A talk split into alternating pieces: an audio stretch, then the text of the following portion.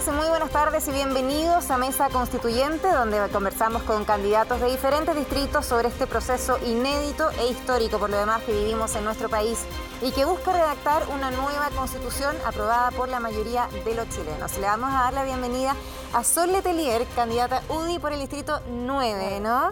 Eh, eh, con el pacto Vamos por Chile. ¿Cómo estás? Muy bien, muchas gracias. Tenemos también acá a Marcos Barraza, eh, que vas por el distrito 13, Pacto Apruebo Dignidad. Sí. ¿Qué tal? Partido Comunista, un gusto. Muy buenas tardes. Y tenemos a Clemente Pérez, que va por el distrito 11. Ya están en plena campaña con el Pacto Independientes por Chile. Independiente. Bienvenidos a todos. Eh, les explico la modalidad. Cada uno va a presentar su gran propuesta, eh, bien acotado porque tenemos dos minutos para cada uno, pero luego los demás candidatos tienen un minuto para debatir o complementar y finalmente vamos a hacer una conversación de dos minutos, libre entre los tres. ¿Les parece? Vamos a comenzar contigo, Sol. Muchas Tienes gracias. dos minutos desde ahora ya. Bueno, buenas tardes a todos. Mi tema es la migración.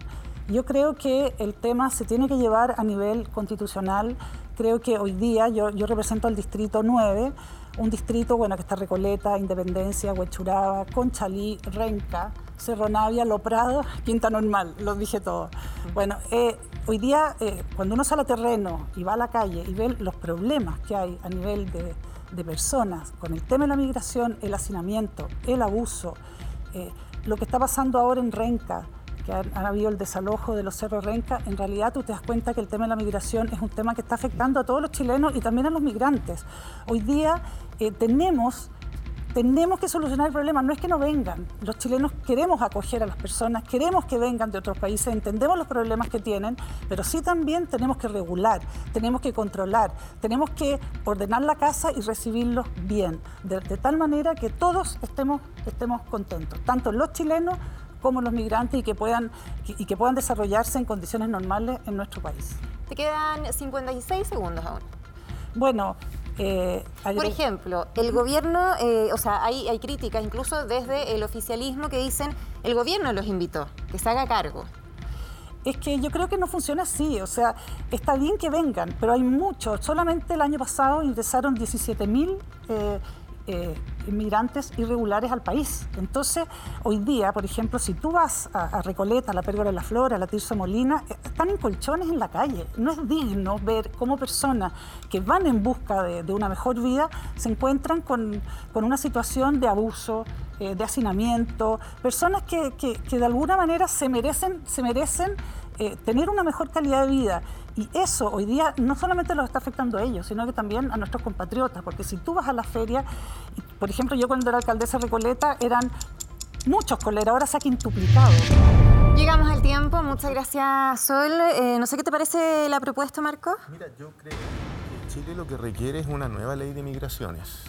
La que, tiene, la que existe es absolutamente obsoleta pero creo que tiene que ser una ley que esencialmente se funde en el estándar de las Naciones Unidas, una migración segura, ordenada, regulada.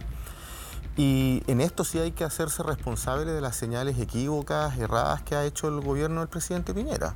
El presidente Piñera se trasladó a Cúcuta, inventó una visa especial para la población venezolana y hoy día hay un despliegue de gente que intenta ingresar al país eh, a propósito de las motivaciones que generó este gobierno de derecha.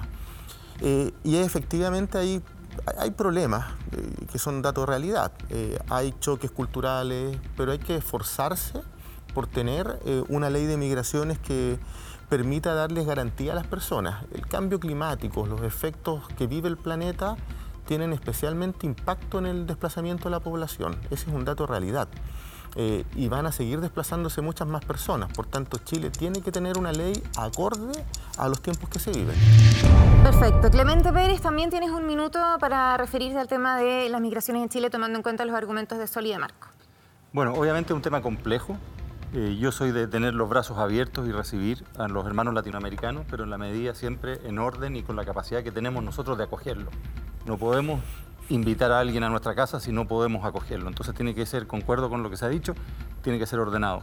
Llevamos una candidata migrante, Cristina Bastidas, en nuestra lista, ella es chilena venezolana, es una señal. Y creo en la frase de nuestro himno que dice, o el asilo contra la opresión.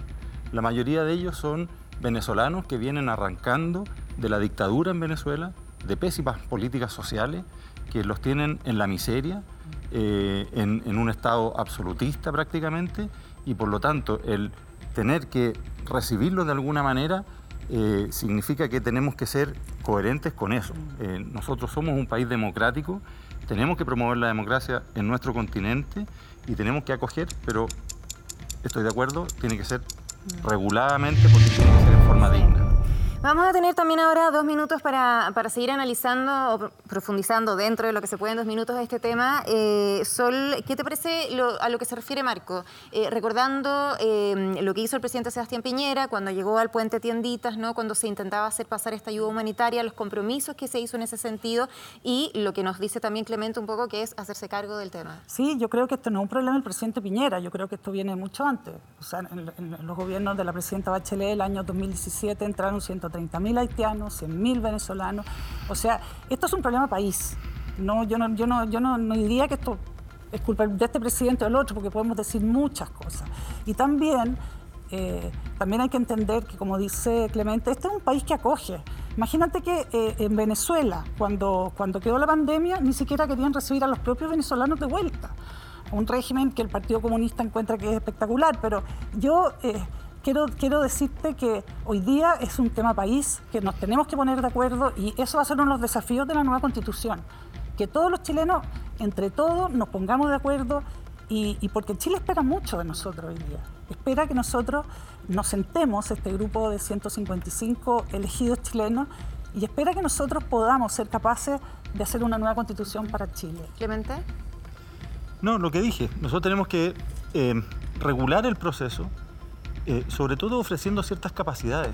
Hoy día, fruto de la pandemia, la situación en la que estamos, eh, nos hemos visto sobrellevados, ¿no es cierto? Nos hemos visto eh, fuera de nuestro control, yo, yo, yo, siento como Estado. O sea, lo que hemos visto, desgraciadamente, las tomas, incluso, y la legítima necesidad de sacar a la gente las tomas porque hay proyectos que, vienen en curso, ¿te fijas? Entonces, toda es una situación que da mucha pena. Yo voy a hablar más adelante de una idea central de mi campaña, que es derecho a la vivienda y derecho a la ciudad. Eh, y por lo tanto siento que nosotros tenemos que regular el procedimiento para que la inmigración sea correcta, sea regulada e incluso dispongamos recursos pero también con restricciones para que no nos veamos sobrepasados. Perfecto. Vivimos hace poco una crisis humanitaria, así la, se, catalogó en Colchane, eh, pero muchos decían esto no es un tema nuevo. Lo que pasa es que ahora explotó en el fondo, pero eh, es un tema pendiente hace mucho tiempo, donde hay muchos pasos no habilitados que se están cruzando. Efectivamente, sí. Problema de tener una ley de migraciones que data de la dictadura tiene impacto en el presente. Ahora, yo sí quiero hacer una distinción que me parece importante si uno entiende la migración como un derecho humano, eh, y considerando, por cierto, las capacidades del país que recibe, uno no puede establecer prioridades en relación a un tipo de migrante y detrimento respecto de otro tipo de migrante. Lo digo porque la migración que ha experimentado en, el pasado, durante la dictadura en Chile, mucha gente tuvo que emigrar, a propósito de la persecución, el asesinato, eh, digamos, que se hacía en Chile. Hoy día Chile también tiene que tener capacidad de ser empático con las realidades de precarización del empleo, que es básicamente lo que explica la migración en los países que limitan con Chile. Ahora, yo también sería mucho más cauto eh, en hacer valoraciones respecto de Venezuela. Lo planteo abiertamente porque lo que se intenta es, eh, de alguna manera, desviar la conversación respecto de un problema que alimentó el gobierno de Chile. Si el que fue a estimular migración a otros lados fue el gobierno de Chile, haciendo promesas, el gobierno del presidente Piñera, de la derecha, haciendo promesas que no podía sostener. Marco, estamos en el tiempo, pero nos vamos a quedar contigo y te vamos a dar dos minutos más para que presentes, eso sí, tu propuesta eh, a la Constitución. Mira, yo creo que lo central y lo que explica el estallido del 18 de octubre, porque lo que está viviendo el país es fruto de la protesta social, de la desobediencia, de las manifestaciones, no del buen juicio de las élites, eh, es que la gente está cansada, aburrida, hastiada del abuso y de la falta de derechos sociales. Y lo que uno espera es que la próxima constitución, eh, la primera que sería redactada eh, por personas electas, sea una constitución que efectivamente refleje esas expectativas de derechos sociales cumplidas. Ahora, estos derechos están en la Constitución. ¿Qué se hace? ¿Qué mecanismo se, incorpora para que se apliquen en la realidad? Débilmente establecidos en la Constitución. A propósito, ahora, implementar derechos sociales en la Constitución y garantizarlos implica una transformación profunda del Estado. Y la definición de Estado subsidiario eh, que restringe las capacidades de satisfacción de derechos es central. Yo creo que un elemento del cual hay que hacerse cargo es la erradicación del Estado subsidiario. Eso le otorga a los privados posibilidades ilimitadas y restringe las posibilidades del Estado y donde quiera que uno lo vea, se expresa con esa falta de calidad de vida para las personas. En salud, listas de espera, a propósito del desfinanciamiento de la salud pública. En educación, primacía del principio de libertad de elección, y el principio de libertad de elección es yo tengo dineros para elegir, pero no es libertad de enseñanza. Entonces ahí hay que incorporar el derecho a la educación como, como el elemento central que ordene la Constitución en vivienda. La palabra vivienda ni aparece en el buscador de Google cuando uno busca la constitución de la dictadura. Eh, lo que más bien se, y hay, contradicciones fragantes. La misma constitución establece que la familia es la unidad social central que tiene que estar, que, el Estado tiene que satisfacer en términos materiales y espirituales. Sin embargo, eh, aquí existe la dictadura de las inmobiliarias que hacen lo que quieren con el uso del suelo y en, definitiva la vivienda social. Estamos en el tiempo. Eh, Sol Letelier. ¿Qué, te parecen todas estas propuestas para incorporar en la nueva constitución y, cómo también? Mira, yo creo que hay que ser súper responsable porque el papel resiste mucho. Yo creo que la nueva constitución no es un programa de gobierno, yo creo que eh, todos quisiéramos, ¿qué más quisiéramos? Incorporar todos los derechos sociales, que el Estado garantice que todos van a tener lo mejor, pero también hay que ser reales. Hoy día lo que nosotros necesitamos es poder hacer que el Estado sea más eficiente, eficientar lo que, lo que, lo que hoy día para mi gusto está muy burocratizado. Necesitamos que, las personas, que las personas crean y nuevamente se conecten. La desconexión es tan brutal de las personas con, la clase política, con, eh, con lo que está pasando, que en mi distrito, por ejemplo, yo te diría que más de la mitad de las personas no saben lo que es la Constitución. Yo he tenido que estar permanentemente explicando y qué es lo que es la Constitución y cómo funciona. La gente espera, espera mucho, tiene muchas expectativas y la verdad es que eh, parte importante de ser responsable es saber que hay muchas cosas que no vamos a poder cumplir. Clemente, en un minuto, ¿qué te pareció la propuesta de, de Marcos? Dos cosas muy rápidas. Primero, hay una crítica a la élite muy fuerte y los tres tenemos posiciones políticas distintas, los tres hemos sido, hemos ocupado cargos de gobierno. Marco fue ministro y fue subsecretario, tú fuiste alcaldesa. alcaldesa. Entonces somos parte de una élite, tenemos que hacernos cargo de eso. En segundo lugar, yo soy partidario de incorporar derechos sociales, económicos y culturales en la Constitución. Pero que sea eh, y, que, sean una luz, ¿no es cierto?, para el Estado, para que el Estado funcione bien. Ahora, ¿qué garantizar? Lo que realmente podamos eh, garantizar y lo que no, que sea el presupuesto de la nación definido democráticamente cada año el que vaya asignando los recursos a través de un organismo público, competente y con criterios independientes. O sea, yo no creo en el gobierno de los jueces. Si uno garantiza todo, al final van a ser los jueces los que van a decir, sí, a ti te toca una casa, a ti te toca, y eso al final favorece a los que tienen buenos abogados. Yo creo que lo que tenemos que garantizar es lo que hoy día podemos entregar como Estado y más, ¿no es cierto? Y luego lo demás, que sea el Estado a través de la ley de presupuesto que vaya a hacer un esfuerzo por asignar recursos. Marcos, ¿qué te parece lo que señala Sol cuando dice hay que ser responsables? Acá no estamos hablando de promesas de campaña. Yo, discrepo completamente de lo que plantea Sol. Eh, lo primero es que el 78% que votó por el apruebo y el 79% que votó por la convención constituyente creo que estaba bastante informada y tiene claridad respecto de los impactos negativos de la constitución que tiene en su vida. De lo contrario, no estaríamos en este proceso para la redacción de la nueva constitución. Subestimar a la gente es lo peor. Creer que la gente no sabe o que es tonta es una mala señal. Muy por el contrario, yo creo que la gente tiene claridad convirtió un concepto tan amplio y abstracto como dignidad en un objetivo político, que es cambiar la constitución, y eso denota profunda sabiduría popular. Agrego, yo no me siento parte del alito, de ninguna manera. Yo soy hijo de una trabajadora feria libre, comerciante ambulante y recolectora de marisco. Eh, y soy parte del Partido Comunista. Eh, nosotros fuimos los primeros en decir el año 80 no queremos esta constitución fascista eh, y neoliberal. hemos sido completamente consistentes en el tiempo participamos del gobierno de la nueva mayoría precisamente para cambiar la constitución.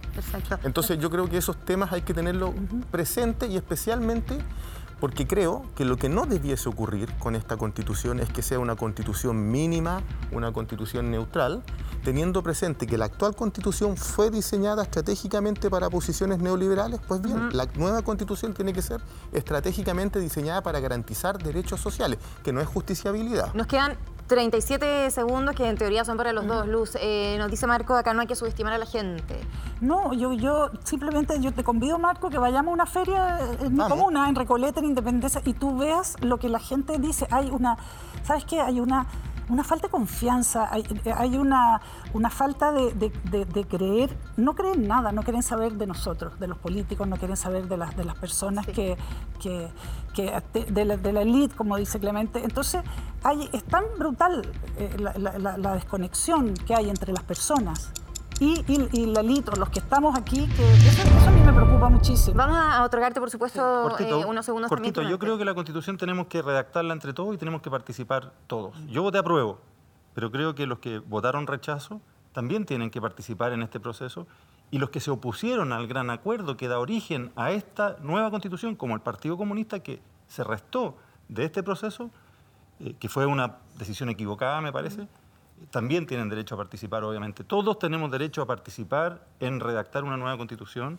porque tiene que ser realmente una casa común, una casa de todos. Perfecto. Clemente, nos quedamos contigo en dos minutos para que nos expliques tu propuesta, sobre todo enfocada en el derecho a la vivienda. Hemos visto la situación absolutamente precaria que existe en los, en los campamentos y que ha aumentado producto de la pandemia. Desde ahora, ya. El derecho a la vivienda no existe en la actual constitución y estamos en condiciones de incorporarlo. 500.000 personas necesitan vivienda en Chile. La gente te dice, yo quiero una vivienda, yo quiero una casita. No gratis. Yo no estoy hablando de derechos que solo por estar en la Constitución tienen que ser gratis. Pero que sí, como dije antes, que se establezca en la Constitución, que sea un mandato para el Ejecutivo, que se asignen recursos eh, de manera importante y que se establezcan criterios objetivos de elegibilidad. Y así como el derecho a la vivienda, también el derecho a la ciudad y la equidad territorial, que tengamos un estándar de calidad de vida en Chile lo que más hay es segregación urbana. La gente vive en la, en la Pintana o en Quilicura a dos horas de su lugar de trabajo. Nosotros necesitamos que cada uno pueda vivir en forma más segura, sin una esquina controlada por el microtráfico. Con agua potable y alcantarillado, eso sí tenemos casi 100% cobertura. Eh, con acceso a servicios públicos, áreas verdes y transporte público. Ir avanzando hacia un estándar. Eh, unos vivirán mejor que otros, pero un cierto estándar básico de mayor integración porque no podemos vivir en ciudades tan segregadas, tan divididas. Esa es la principal eh, fuente de a veces esta rabia y esta mala onda que tenemos entre los chilenos. Creo que necesitamos tener ciudades mucho más integradas donde compartamos espacios públicos y donde compartamos el acceso a servicios públicos. Sí, bueno, viviendas, por ejemplo, con agua potable, con electricidad y por supuesto es lo que no se ve en los campamentos. Quedan 25 segundos todavía. Hay cosas de nuevo que tú puedes garantizar. Gracias a la asociación público-privada en Chile tú puedes garantizar acceso a agua potable y alcantarillado. Incluso Internet, por ejemplo, de nuevo, no necesariamente gratis, pero que esté la disponibilidad, ¿no es cierto? Y que el Estado sea, esté obligado. Imagínate, hace dos años íbamos a estar hablando de Internet en la Constitución si ni siquiera aparece la palabra vivienda ni, ni la palabra ciudad. Mm. Y nos damos cuenta que incluso algo como Internet hoy día es algo que uno debiera incorporar en la Constitución, que es fundamental para tener acceso a educación, a salud y a otros Sobre todo ahora que, lo, que los niños están estudiando de manera remota, ¿no? Sol, en un minuto. Mira, el, yo estoy de acuerdo con, con, lo que dice Clemente en el sentido que ojalá todas las personas pudieran tener su vivienda. Yo creo que es, es lo que más anhela el chileno, es tener su casita, sea como sea, donde sea y uno, uno lo ve mucho con, con, las personas que no la tienen, que van todo el tiempo buscando, pero sí insisto nuevamente con responsabilidad, porque si tú la, garantizas o lo das garantizado como un derecho social en la Constitución, eventualmente si el Estado no te da una vivienda, se judicializa, lo que, es, lo que decía Clemente, y al final, ¿quién, quién gana? Gana el que tiene más, más plata para poder hacerle un juicio al, eh, al Estado y obviamente la gente que no tiene recursos no lo puede, no, no lo puede hacer, igual sin, igual sin tener su, su, casa. Y lo peor de todo es que la democracia se va desestabilizando, la gente dejando de creer. Entonces es por eso que yo creo que lo que hagamos, insisto, tiene que ser súper responsable. Buscar una manera que a lo mejor sea un derecho, pero, pero que el Estado, eh, como decía Clemente antes, ya lo tenga establecido la manera de cómo hacer. Perfecto, estamos hablando de derechos que son básicos y también segregación en la ciudad. Marco, un minuto. Yo, la primera cosa es que El estándar de derechos económicos, sociales y culturales que se hizo mención de las Naciones Unidas identifica la justiciabilidad como el último recurso propio de la política pública y antes de eso es la garantía del Estado. Yo creo que en materia de vivienda efectivamente lo que tenemos es una dictadura de las inmobiliarias que hacen y deshacen eh, con el uso del suelo. Por tanto, no se trata solo de hacer declaraciones genéricas. Yo creo que el derecho a la vivienda tiene que materializarse. Lo que dice la Cámara Chilena de la Construcción es que hay un déficit de algo así como 720 mil viviendas para 2.2 millones de personas. Yo le creo más a la CACEN, que habla de un millón de déficit de vivienda en términos de construcción y otro millón en términos de déficit cualitativo, que es mala, mala que hacinamiento. En Lo Espejo, una de las comunas del Distrito 13, del cual yo quiero representar, hay un déficit de un 22% de vivienda. Esto no se resuelve si no es a través de garantías constitucionales que, por ejemplo, regulen el uso del suelo. Y este es un debate de fondo, o sea, se requiere una definición constitucional, legal e institucional. Perfecto. Tenemos dos minutos para seguir analizando este tema, Clemente. Dictadura de las inmobiliarias, nos dice Marco. No, bueno, eh, hay lecciones que el, Partido Comunista nunca ha aprendido. Cuando tú le pones precio a las cosas, si lo pones muy bajo, que sería el ideal para toda la gente, se elimina la oferta, ¿no es cierto? Entonces no funciona. El Estado tiene un rol enorme que, funciona, que, que implementar, no cambiando los precios, que como digo, no han funcionado nunca, pero sí tiene un rol muy grande que jugar. Por ejemplo, la cantidad de sitios eriazos que hay, que tiene el Estado. Yo voy por el distrito 11, hay un terreno enorme detrás del hospital militar, eriazo.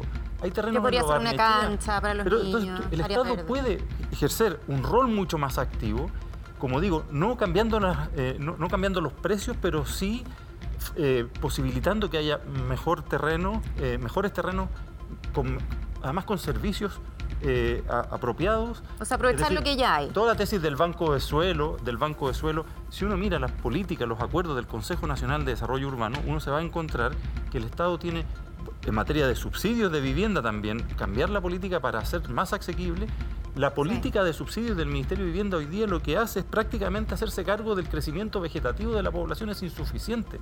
Tenemos que asignar más recursos y un rol más activo del Estado en materia de... Nos quedan 50 segundos. ¿Tú querías responder algo, Marco? Sí, no, yo, a propósito de la intervención, yo creo que lo que yo percibo en mi distrito es que la gente valora profundamente la conducta del Partido Comunista desde el 18 de octubre y desde antes.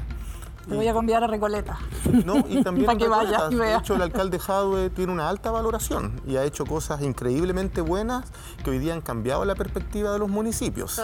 Mira, yo al alcalde Jadwe lo conozco mucho y encuentro que es una excelente persona. Tengo la mejor opinión de él. Estamos hablando de la valoración política. Pero eh, pero, pero la valoración política, hoy día, tú vas a una feria en Recoleta, que yo estuve ayer, antes de ayer y antes, antes de ayer, y me dicen, estamos en una dictadura. Sol me dice, estamos en una dictadura, sí, porque yo soy una dictadura del Partido Comunista. Ahora, sí, no. depende con quién conversa.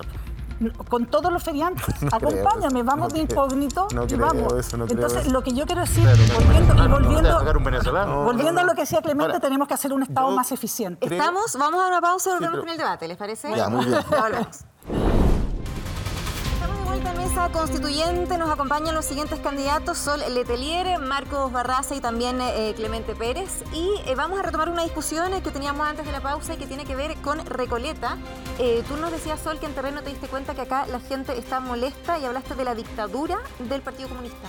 Es que lo que, pasa es que los recoletanos hoy día en la feria, yo estoy hablando del feriante, lo que me expresan a mí mis esto es, esto es una dictadura en, relación al funcionamiento de la feria, estamos hablando eh, eh, eh, a lo que ellos plantean, y, de verdad creo que yo los vi súper oprimidos. Entonces me dice, y el alcalde nunca más vino, y, y, yo que fui alcaldesa sé lo importante que es ir y estar, entonces... yo creo que Daniel se siente muy seguro, pero yo le diría que se fuera a dar una vuelta a hablar con las, personas. Hoy día, efectivamente, el Partido Comunista se ha extendido en Regoleta y, pienso que, que, bueno, que la gente, la gente se siente molesta, quieren un cambio, y bueno, el 11 de abril ir a hablar la, la ciudadanía. Yo no sé con quién conversa Sol, pero lo que yo veo es que hay una profunda valoración por la gestión del alcalde Jadwe. Yo también he estado en Recoleta, no solo en Recoleta, en otras comunas, y creo que eso se explica porque le dio a, a las municipalidades una nueva dimensión. O sea, antes del alcalde Jadwe, ¿quién discutía? ¿Quién discutía sobre el precio de los medicamentos? La colusión, políticas propias de la visión neoliberal y de derecha. nadie puede. ¿Tú sabes cuánto y hoy, debe? Y hoy, y hoy por hoy, hoy por hoy, hoy por hoy, Mira, yo he conversado con vecinos que antes pagaban 40 mil pesos por un medicamento y hoy día pagan 5 mil en la farmacia popular. Marco, la deuda hoy día del Partido Comunista en Recoleta es 15 mil millones de pesos. Quieren hipotecar, quieren hipotecar el estadio Leonel Sánchez, lo quieren hipotecar para pagar deudas. Para los derechos de las personas. Y yo sé para pagar deuda, no es para ningún derecho. Yo sé que a la UDI eso le dificulta y le enerva. O sea, porque son parte de una élite económica que intentan proteger No, si cuando tú quieres hipotecar el estadio de la comuna, el estadio Leonel Sánchez, que es el símbolo para pagar deuda, hacer un leaseback, eso no tiene dos miradas, no, tiene que ver ni con política, ni con ser de la UDI, ni con ser comunista. Argumentos eso es, eso es una realidad, yo te puedo mostrar. y el debate de fondo. quizá detrás de cámara, ahí se pueden explicar más detalles. Para el debate de fondo no, y el problema está en que mantenemos los municipios capturados por una visión restrictiva o hacemos que los municipios contribuyan a la protección social, a los derechos de las personas. Y el alcalde Jadwe hizo un cambio, una ruptura respecto a una visión conservadora y absolutamente pasiva del municipalismo. Del ¿Y a ti te parece que endeude la comuna de esa manera? no, me consta, no me consta que Vamos a, vamos a quedarnos con Jadwe, pero en otro tema, porque una de sus propuestas eh, que debiese estar reformulada en la, Constitución eh, tiene que ver con los periodos presidenciales, cinco años con reelección. ¿Qué te parece esa propuesta? Bueno, todo lo que se habla de eh, autoritarismo del alcalde Jadwe, en verdad es parte que está en el ADN del Partido Comunista, seamos francos. Y, yo le tengo mucho cariño a la gente que milita en ese partido, pero son ideas que ya están obsoletas. Es como comprarse un Lada. Eh, en, qué otra parte eh, hay un candidato con popularidad? Eh, ¿En qué otro país del planeta hay un candidato con popularidad? Entonces, claro, es fácil hacer gestión endeudando al municipio, pero eso no es una política sustentable en el largo plazo. Yo pienso que otro gesto de autoritarismo es tratar de que los periodos presidenciales se alarguen. Es lo que hemos visto, para qué decir, en Cuba, en Venezuela. Son ciertos rasgos que en la práctica eh, se transforman en em, conductas poco democráticas. Y seamos francos, ¿por qué tenemos un doble estándar? Yo creo que es importante que todos los que participemos en la convención constituyente seamos firmes partidarios de la democracia y de la promoción de los derechos humanos. Ese tema me parece central aquí y en otros lados aquí y en otros lados. Entonces, eh, yo creo que entrar a, discutir si son cinco años más reelección, a mí lo que me preocupa es el ADN, de que llego a un puesto y entonces empiezo a ver la forma de prorrogarme y quedarme ahí eh, y dejando de lado a, la larga a la gente que me eligió. Me imagino que quieres responder, después podemos seguir la conversación cuando, cuando termine, porque ahora tenemos tiempos acotados y vamos a pasar a nuestro tema de fondo de discusión, que son las pensiones. Primero, Marcos, yo no sé qué te pareció la nueva propuesta del gobierno, hubo un acercamiento ahí con, con el... pasamos del 60 al 80, pero hay varias dudas de respecto a cómo se va a financiar. Yo creo que lo que el gobierno busca es establecer leyes de amarra, amarre en salud, en pensiones, quiere inhibir la discusión constitucional, porque esto de aumentar el pilar solidario del 60 al 80%, bienvenido. Y es un planteamiento que se ha hecho mucho atrás, no es de ahora. Ahora, con una observación, yo leí el proyecto de ley y establece una serie de limitantes para el ejercicio de ese 20% adicional propio de universalidad selectiva. Y si uno cree en los derechos sociales y en el estándar de derechos económicos, sociales y culturales, la universalidad selectiva está bastante obsoleta y explica en buena medida por qué sectores medios de la población quedan con desprotección en términos de cobertura sociales. Pero lo que absolutamente desapruebo es que el gobierno quiera hacer vinculante este aumento del 60 al 80% a partir de la consolidación de las AFP. Y si hay algo que es contrario a la seguridad social, es el lucro. La constitución pinochetista, que es la que nos rige y neoliberal, establece instituciones de seguridad social privada. Mm. Esas instituciones de seguridad social privada, como son las pensiones, las AFP, tienen lucro. Su negocio es rentabilizar ganancias, no es proporcionar buenas pensiones. El mejor ejemplo es que la tasa de rentabilidad de los cotizantes de un 5% y de la industria de un 20%. Es obsceno. Agrego las cajas de compensación, créditos leoninos con los adultos mayores, también institución de seguridad social privada. Agrego las mutuales. La gente tiene temor, me cuenta, a enfermarse en el distrito mm. porque no les reconocen las enfermedades profesionales. Marco. Entonces, lo que estoy viendo es que este gobierno lo que quiere es pasar por alto la discusión constitucional sobre cuál es el sistema de pensiones que requiere el país y cuál, cuál es solo el sistema eh, que requiere nuestro país. ¿Cómo, cómo hay que reformularlo? Yo, yo pienso que, que, el tema de las pensiones es delicado, es un tema que es inaceptable y que, que las personas pueden trabajar toda su vida, lleguen con 120, con 150 mil pesos, que no pueden vivir.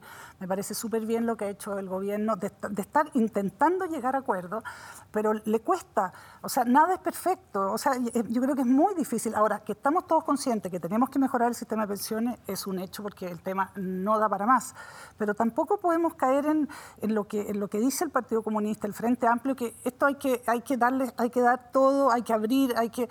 Eh, o sea, tenemos que de alguna manera, y vuelvo a nuevo a lo mismo, hacer, hacer responsables con el tema, porque tenemos que hacer algo en pensiones en los cuales el, el Estado pueda cumplir.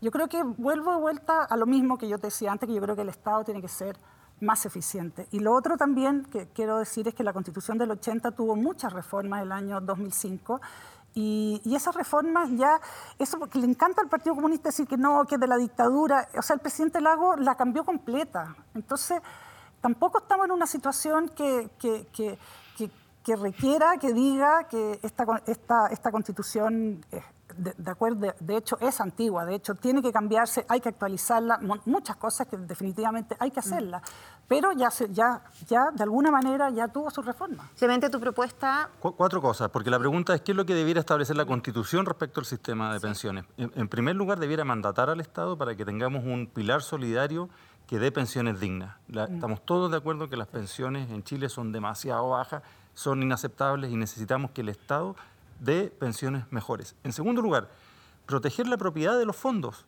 Que cada uno, que cada trabajador que tiene su fondo de ahorros, su cotización particular, nadie le eche mano a ese fondo. Eh, ahora, fruto de la pandemia, se han hecho los retiros, entonces la gente está valorando que tiene su propio ahorro. Y aquí eh, puede surgir gente creativa que le gusta echar mano a los fondos de los trabajadores, eh, entonces que la Constitución proteja que los fondos de los trabajadores van a seguir siendo de los trabajadores. En tercer lugar, que la Constitución eh, faculte a la ley a tener atribuciones especiales para hacer que los que no han pagado las cotizaciones de los trabajadores las paguen. Hay más de dos millones de trabajadores que tienen cotizaciones previsionales morosas de parte de sus, de sus empleadores. Y eso obviamente se requiere una ley mm. poderosa. Y en cuarto lugar, también que la Constitución faculte a la ley a, obligar a las AFP, por ejemplo, a establecer eh, licitaciones mucho más amplias, no solamente con los nuevos, sino que incluso también con, los que, con las carteras que ya están administrando de manera de incorporar mm. competencia, porque lo que hemos visto es que falta competencia. Y en quinto lugar, yo creo que en la medida que tenga un gobierno corporativo correcto, bien hecho, con estándares OCDE, también podríamos tener una AFP estatal que le dé legitimidad y que le dé más competencia al sistema de AFP. Se nos acaba el tiempo para el debate, pero empieza el cronómetro para Sol. Tienes un minuto para llamar a tu electorado. ¿Por qué tienen que votar por ti? Mira, eh, mi distrito, mi, distrito es un distrito eh, complicado, es un distrito eh, en, que, en que la vida les dura. Eh, yo lo que les diría es que ellos confíen en mí. Yo soy una persona que, puede, que pueden confiar. Creo que el sentido común es súper importante. Creo que hacer la nueva constitución va a requerir de, mucha fuerza, de, de mucha la palabra exacta es de, mucha templanza, nos han, amenazado que nos van a rodear, Yo, veo, yo veo mucha, eh, una dureza muy grande en el sentido que si no es como, como ellos quieren, nos van a rodear, nos van a asustar y la verdad es que yo no soy una persona que se va a dejar asustar, soy una persona que le va a poner todo el sentido común y una persona en la que pueden confiar que lo va a hacer eh, de, la, de la mejor manera, de la mejor manera que pueda para que todos los chilenos quedemos conformes. Perfecto, muchas gracias Sol. Te sobraron nueve segundos y ahora es el turno de, Marcos Barraza. Tienes un minuto la cámara solo para ti porque hay que votar por ti. Mira, yo creo que la gente lo que aspira es que eh, sus derechos sociales no sean favores y sean derechos que se cumplan. La actual constitución no lo posibilita. Y también lo que la gente aspira es a tener un trabajo digno y un sueldo justo y vivir de eso. Eso la constitución actualmente no lo garantiza. La gente no quiere favores, la gente quiere derechos, quiere trabajo justo y sueldo digno. Y votar por un comunista es garantía de que en eso vamos a avanzar. La gente tiene claridad de que el Partido Comunista ha sido históricamente consistente con los derechos del pueblo, no con las élites. No tenemos vocación de élite, tenemos vocación de pueblo y aspiramos a una constitución que genere justicia social, igualdad de derechos, equidad territorial. Aspiramos en definitiva a que también contemos con una nueva democracia de tipo participativa. El Ejecutivo, el Legislativo, tiene que traspasar poder al mundo social y eso es a través de una democracia participativa. Llegamos eh, al tiempo. Clemente Pérez, tu llamado al electorado desde ahora ya. Mira, yo voté a prueba porque creo que Chile eh, necesita cambios. Eh, no soy de los que soy partidario de, los que son partidarios de defenderse y tratar de sacar un tercio más uno para evitar los cambios. Yo creo que Chile necesita un gran acuerdo. Mm. Pero este es un proceso complejo. Es como una operación a corazón abierto. Eh, donde si lo hacemos bien vamos a ser un país más solidario, más fraterno, más unido. Si lo hacemos mal, vamos a seguir el ejemplo de Venezuela y otros países que realmente han encausado mal estos procesos. Entonces, eh, ¿qué quiere decir esto? Que yo quiero cambios, pero no cambiar por cambiar hay que mantener ciertas cosas. Nosotros tenemos más de 200 años de, tradición democrática, eh, tenemos tradiciones republicanas que mantener, pero sí eh, una serie de derechos sociales en el ámbito del medio ambiente, de la mujer, de la ciudad, de la vivienda que incorporar. Pero todo esto, ojo, todos estos nuevos derechos también con deberes. Lo que la gente más quiere en mi distrito es que todo este proceso sea con orden, con seguridad con preservación del Estado de Derecho y de la democracia. Perfecto. Clemente Pérez por el distrito 11, Marcos Barraza por el distrito 13, para que la gente esté bien informada ahí, y tenemos a Sol Letelier con el, por el distrito 9. Ya están en plena campaña, así que suerte para lo que se viene. Eh, muchas gracias por acompañarnos, por ser parte de este debate. Muchas gracias por la invitación. Un gusto y los dejamos ustedes invitados para, para acompañarnos siempre en Mesa Constituyente de lunes a viernes porque son muchos candidatos en este proceso histórico y de gran participación ciudadana y se los queremos dar a conocer. Que estén muy bien, buenas tardes.